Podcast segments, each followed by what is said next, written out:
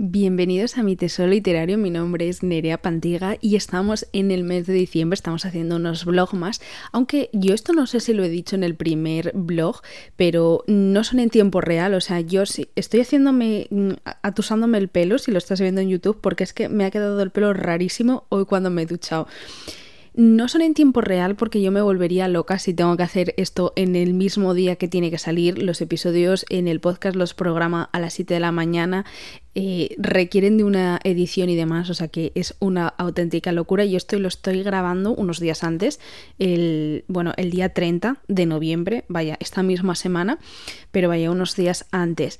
Y si estás viendo, repito esto en YouTube, verás unos planos malísimos y es que eh, son las 6 de la tarde y aquí ya está oscuro y no tengo los focos cerca. O sea, eh, mm, es una maravilla el plano que estáis pudiendo ver hoy. Pero bueno, lo importante es que voy a poner por aquí de lo que voy a hablar porque venimos a hablar de series y pelis que son muy recomendables para verlas ahora en, bueno, en, en esta fecha, diciembre, tenemos muchísimas fiestas, parones, uno y otro.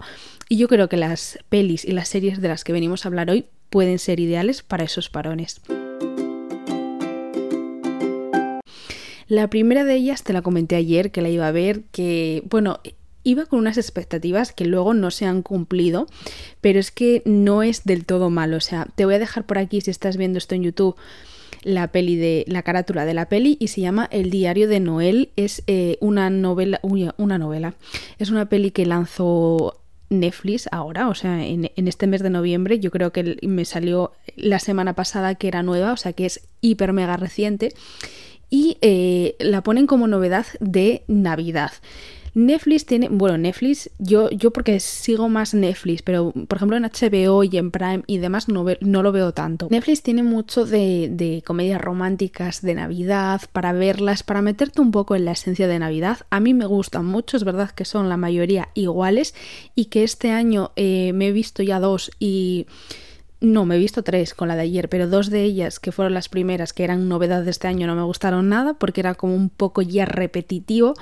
Pero a mí me gusta verlas, porque a mí me gusta la Navidad, me gusta, no sé, como que siempre tienen esos finales felices, tan dulces y demás, a mí me gustan. Y yo tenía las expectativas con esta nueva peli, El Diario de Noel, de que iba a ser así, de que iba a ser una comedia romántica para Navidad, para uno y para otro. Bueno, pues esas expectativas no se han cumplido porque es una peli que yo creo que va mucho más allá. O sea, es una peli que me ha gustado muchísimo. ¿De qué trata? Vale. Comienzan enseñándonos a, a un chico bueno, son mayores, ¿eh? yo creo que rozan ya los 30 y largos, pero bueno, un chico que es escritor, es escritor famoso, un superventas, pero nos lo enmarcan como que es alguien bastante solitario, que siempre está con su perrita, mm, es alguien que eh, vive en el mundo aparte, o sea, está solo en su casa y maravillosamente bien. Le hacen una llamada y le dicen que ha fallecido su madre y que bueno, que tiene que ir a leer el testamento y, y recoger todas sus pertenencias y demás. Entonces, lo que tiene que hacer en vísperas de Navidad porque está nevando, por eso yo digo que es Navidad, porque en ningún momento se dice que es Navidad. Bueno, eh, una, un, un tramito así pequeño, pero vaya, no es de Navidad como tal, sino que nieva, hace frío. Bueno, pues él tiene que volver a su casa de la infancia. ¿Qué pasa? Bueno, ahí empieza la trama de, vida de él, porque él ha tenido una infancia muy difícil, ha perdido a su hermano cuando su hermano era un niño y eso ha mm, desestabilizado por completo su vida, su familia, su padre se fue, su madre eh, desde el fallecimiento de su hijo era una persona enferma, eh, la casa cuando él la hereda es un auténtico cuadro, o sea, digamos que el mundo de los sentimientos está muy enmarcado dentro de la peli. Y aparte de todo eso, de conocerle a él y demás, y la historia de él, que tiene mucho peso en la historia, llega una chica que eh, es como muy, muy raro. O sea, ella se queda ahí en la ventana mirando para él, mirando para la casa de la madre, y una de estas, esto lo veis en el tráiler, ¿eh? pero bueno, una de estas le dice que, es que está, ella, la chica, está buscando a su propia madre, que bueno, la, eh, la dejaron en adopción y la quiere conocer a su madre biológica. Y el otro le dice que pues es que, que no le puede ayudar porque es que hace muchísimos años que no vive ahí y que no le puede ayudar. Pero claro, la vecina de al lado lleva viviendo ahí media vida y le dice que, que, ella tiene la clave para encontrar a la mujer que buscan, a la madre de la chica. Entonces ahí empieza un viaje de conocerse entre ellos, de conocer la historia de la madre de ella, que está muy entrelazada con la historia de él, porque la madre de ella tiene una historia con la familia de él. O sea, es es un viaje muy bonito, me ha parecido una película preciosa. Creo que los protas, el prota es el de This Is Yo no he visto This Is la tengo muy pendiente, pero es el guapete, es que no sé cómo se llama el prota, la verdad. Y ella, mm, yo nunca la había visto, pero también es monísima de la muerte me parece que tienen mucha química entre ellos, que por ejemplo una de las pelis navideñas que no me gustó era por ese motivo, porque creía que no tenían ningún feeling entre los protagonistas. Me ha gustado mucho porque más allá de lo de Navidad, es que no es una comedia romántica de Navidad para nada, es una comedia, no es, es que no es comedia romántica, la verdad, es una peli romántica, ya está pero que está muy bien trabajado cómo expresan ellos los sentimientos, la historia de ellos. Bueno, a mí me ha gustado mucho. Yo tengo que hacer aquí un paréntesis. Yo creo que esto nunca así lo he comentado en una reseña además, es que a mí me gustan más las series que las pelis, por el simple hecho de que yo puedo vivir, o sea, una serie te permite vivir más la historia de los propios personajes, te permite centrarse más en ellos, tener más escenas juntos, también tener más problemas, o sea, puedes vivir con ellos más tiempo que con una película. A mí las películas de toda la vida de Dios se me han hecho cortas. O sea, eh, por ejemplo, yo creo que las únicas películas que no se me hacían cortas en el sentido de decir sé que hay otra más eran las de Crepúsculo. Pero a mí, por ejemplo, A tres metros sobre el cielo, que fue una película que en mi adolescencia pegó súper fuerte, era como, pero ya está, no hay más. A mí siempre me han gustado las series con muchas temporadas, con muchos personajes, con muchos líos que esto lo comentaba yo hace poco con una de mis mejores amigas que decía, ella dice que le da mucha pena acabar las series con, con temporadas muy largas, o sea, series muy, muy largas, porque es como que tiene un, le queda un vacío existencial. Y es verdad, a mí me pasa lo mismo, pero sigo prefiriendo esas series largas. Así que bueno, yo os lo digo porque sé que muchas personas sí que preferís las pelis, algo más cortito que podáis ver en un día, y me parece 100% recomendable, porque Netflix la está recomendando como comedia romántica navideña y no es. Y luego, por otro lado, ayer te había dicho que te iba a comentar una serie que, vi, que me gustó muchísimo, que me recordó mucho a Gestopper y creo que todos los lectores de Gestopper les va a encantar y todos los que habéis visto la serie también. Estoy hablando de John Royal, Royal Young, no John Royal, John Royal. Es una serie sueca, sino de, me parece que sí, confirmo, serie sueca. Y, yo cuando la empecé a ver, o sea, esta serie lleva tiempo en la plataforma, yo, yo creo que lleva desde el 2020 o desde el 2021, yo creo que desde el 2021. Y a mí me salía mucho anunciada, eh, me la recomendó gente que le había gustado mucho y demás, pero era como, no sé, el tráiler yo creo que no le hace nada de justicia a esa serie. Yo veía el tráiler y decía yo, Uf, es que, es que no sé, porque los veo muy jovencitos a, a los chicos, además, bueno, que no me llegaba a convencer. Y el otro día me salió Netflix que habían subido la segunda temporada. Y dije yo, bueno, pues mira, ya que tenemos 12 episodios, porque es que ahora Netflix tiene la santísima manía de hacerme solo series de 6 episodios y de 30 minutos cada episodio. O sea, ¿qué estás haciendo Netflix? A mí me los haces como antiguamente Antena 3 o A3 Player ahora aquí en España es muy conocido, hacía igual una hora, hora y media de capítulos. O sea, yo me acuerdo física o química, el internado, el barco, eso tenía horas de grabación y teníamos 12, mm, 15 capítulos y ahora me los hacen de 30 minutos. ¿Esto qué es? Bueno, que hay 12 capítulos, por si lo, quieres ver, eh, más o menos de 50 minutos. No son de 30 como Headstopper, pero bueno, 50. Y es una maravilla, es una serie que es maravillosa. Eh, nunca había visto Suecia desde ese punto de vista, me parece que es a ver, tampoco ves mucho Suecia, porque esto pasa en un internado, pero me parece que es como muy elegante todos en sí. ¿De qué trata? Bueno, eh, Billet o yo no sé cómo lo pronuncia, el príncipe Vilen, es un chico súper jovencito, están en el instituto, ¿eh? es un chico súper jovencito que eh, va a ser príncipe, o sea, no va a heredar la corona, pero eh, está en segunda línea. Su hermano Eric está por encima y es él el que va a reinar y demás, además es más mayor que él. Y él decide ir, por lo que yo entendí, porque esos son dos segundos de serie, decide ir a un colegio, bueno, a un instituto un poco más normal, un instituto público, lo que pasa que, claro, eh, no le dejan en paz todo el día con fotos, el príncipe Vile, el príncipe Vile, y él en una fiesta, enfadado, se pelea salen todos los periódicos y claro, la, Casa Real le dice, Nanay de la China, tú tienes que ser una persona decente y te vamos a internar en un sitio súper fino, eh, bueno, con la alta aristocracia y demás. El mismo internado en el que fueron, fue su madre, que es la heredera al trono, o sea, la que tiene la corona, pero que es la heredera, y Eric también estudió allí, o sea, mm, su primo... Eh, August también está allí, o sea, toda la, toda la familia está allí porque son, son de, de Cars, vaya. Y él no tiene, o sea, no quiere por nada del mundo irse allí.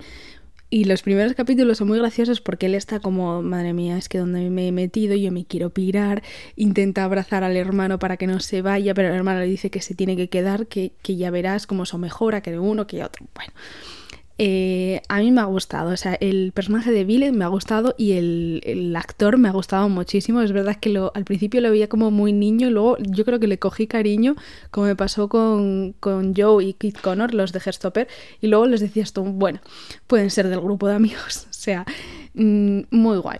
¿Y qué pasa? Que conoce a un chico de su clase, que además está en el coro, que canta súper bien, y es que además canta el propio actor, porque también es cantante, eh, Simon, y claro, Simon no pertenece a la élite, o sea, Simon está ahí y yo no sé muy bien por qué está ahí Simon, o sea, mm, yo creo que está, que pidió una beca o no sé muy bien por qué están allí, él y su hermana. Claro, él eh, vive en una casa normal y corriente con su madre, además son latinos.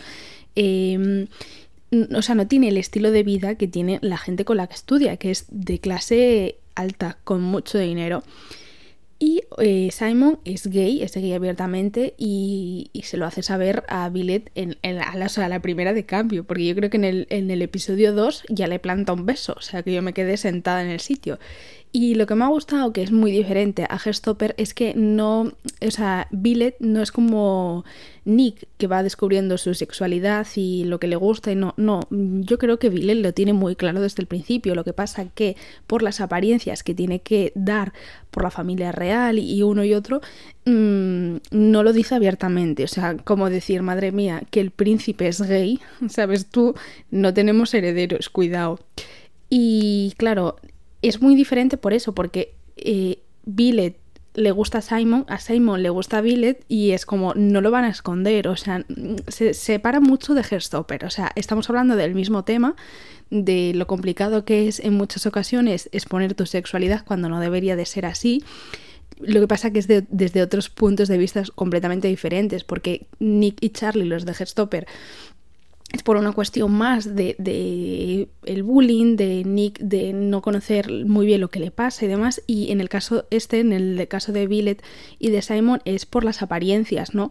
Porque él tiene que cumplir un papel, porque no se puede enterar la gente. Bueno, es, un poco más complicado, yo creo. Y la primera temporada eh, es una fantasía porque tú sigues todo el proceso de ellos, que además el primero que cae en enamorarse, yo creo que es el príncipe, es Billet, que está atontadísimo, o sea, se queda anonadado con Simon. Tienen una relación muy guay porque es, no sé, es una relación muy tierna, muy bonita.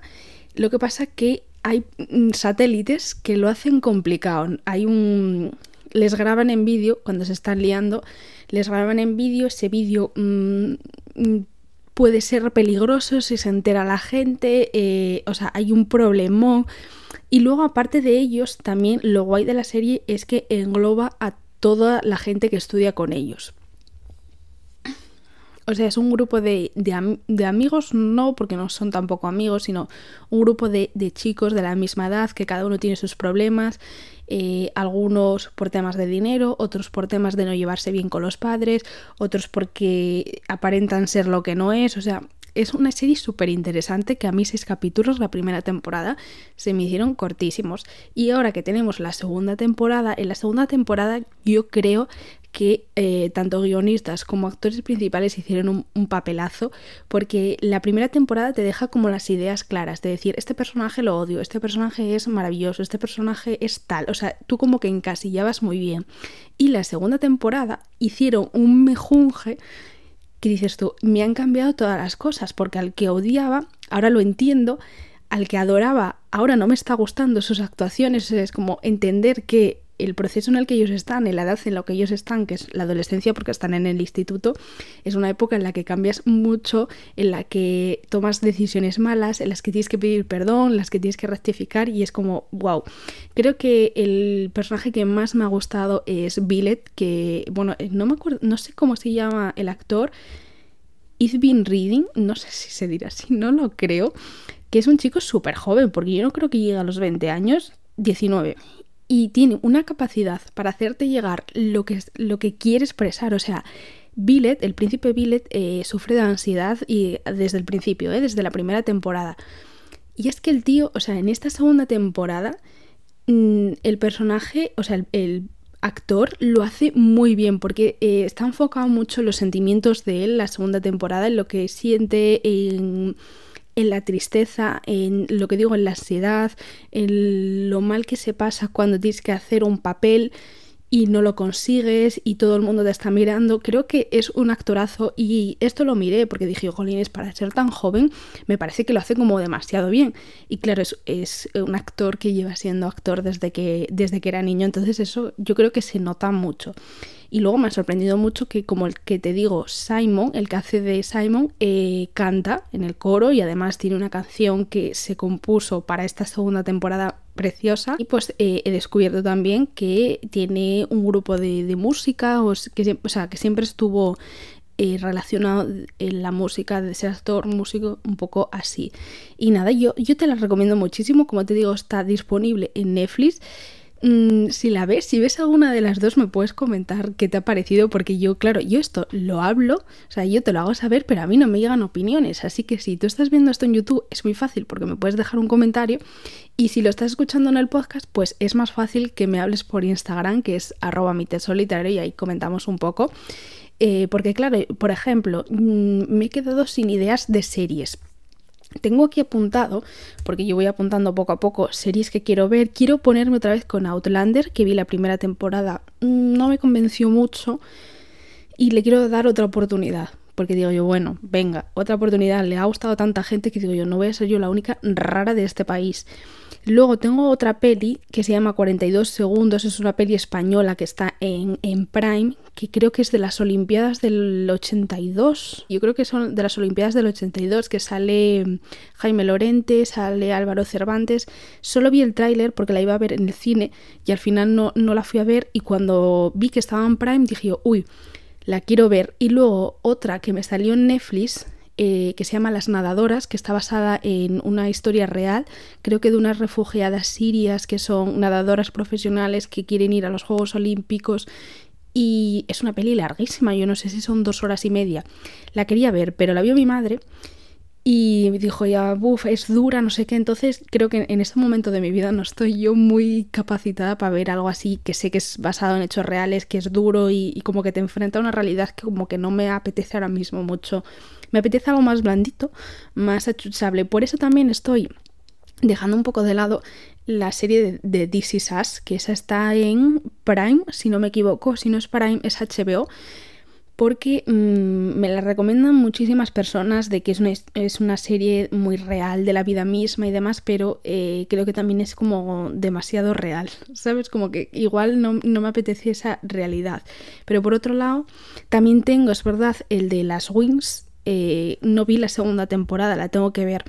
O sea que tengo bastantes, pero es como, tengo muchas, pero no sé cuál, con cuál me voy a poner. Por ejemplo, la de John, eh, la que te estoy diciendo hoy, la de John Royal, la tenía ahí en plan, bueno, me va a gustar y al final me encantó. O sea que, que si tienes alguna así recomendación o serie que, serie o peli, pero bueno, mejor serie, que hayas visto y que dices tú, pues te puede gustar, me la dejas, porque me harías un favor. Y nada, te iba a comentar eh, que sigo leyendo el libro de Moruena, el de Love Attraction, ya voy súper adelantada. Lo que pasa es que estoy viendo el temporizador eh, aquí grabando y digo yo, mejor para otro día. Me está gustando, no era lo que esperaba, pero mm, me está gustando entre comillas. O sea, no me esperaba de Moruena, pensé que iba a ser otro tipo de historia, pero bueno, la comentaremos mañana. Y también quería colocar ya lo de Navidad, porque bueno, mucha gente, esto lo estoy grabando un poquito, unos días antes, pero vaya, mucha gente lleva mm, el mes de noviembre con las cosas de Navidad y yo sigo sin las cosas de Navidad, cuando soy hiper mega navideña. Así que seguramente este fin de semana, que tú lo verás la semana que viene, o sea, tú lo verás de lunes o martes, eh, me pondré con la decoración navideña del despacho y de casa y demás. Y, y, nada, que ya empiezo. Claro, tú esto lo estás viendo pues el día 3, 4 de diciembre, pero yo me queda un día, o sea, yo mañana empiezo mi calendario de adviento de chocolate, de Kinder Bueno. Te lo enseñaré también. Y nada, que te mando un beso enorme, que nos vemos pronto, espero que mañana y espero que tengas un día maravilloso.